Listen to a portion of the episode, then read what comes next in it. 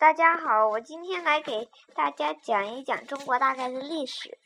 我这节来给大家讲一讲远古时期。远古时期大概是划分在距今约一百七十万年前到约公元前二千零七十年。这时候已经有很多种猿人在中国版图上活动了。首先是元谋猿人。元谋猿人生活在距今一百七十万年前，他们已经知道火的重要性了，并且会加工简单的石器了。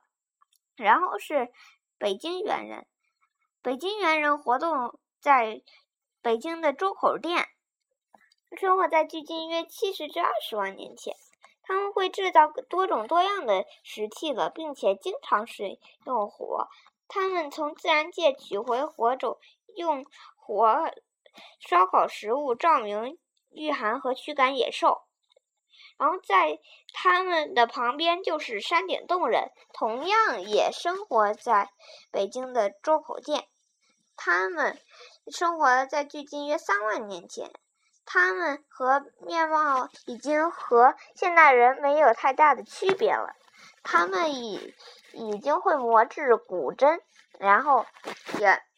会用线来穿装饰品了，然后也也会用草、草等植物在腰上面围一圈，可能是为了漂亮吧。然后就是比较繁盛的河姆渡居落，距今约七百万年前，在大概在江南地区生活着，他们已经会种植水稻了。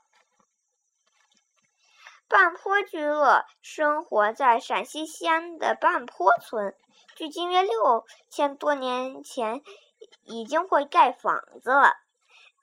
这是半坡居落一个非常大的进步，而且他们也会种植一些粮食了。然后后面就是炎帝，相传炎帝制造了耒耜。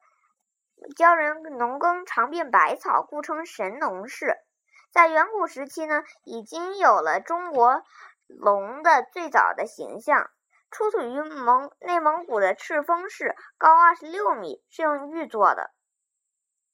但在远古时期呢，制造玉器也已经比较繁盛了，并且在晚期呢，已经差不多会有。皇帝类似这种，嗯，等级高下之分的这种制度出现了。我今天的演讲就到这里，谢谢大家。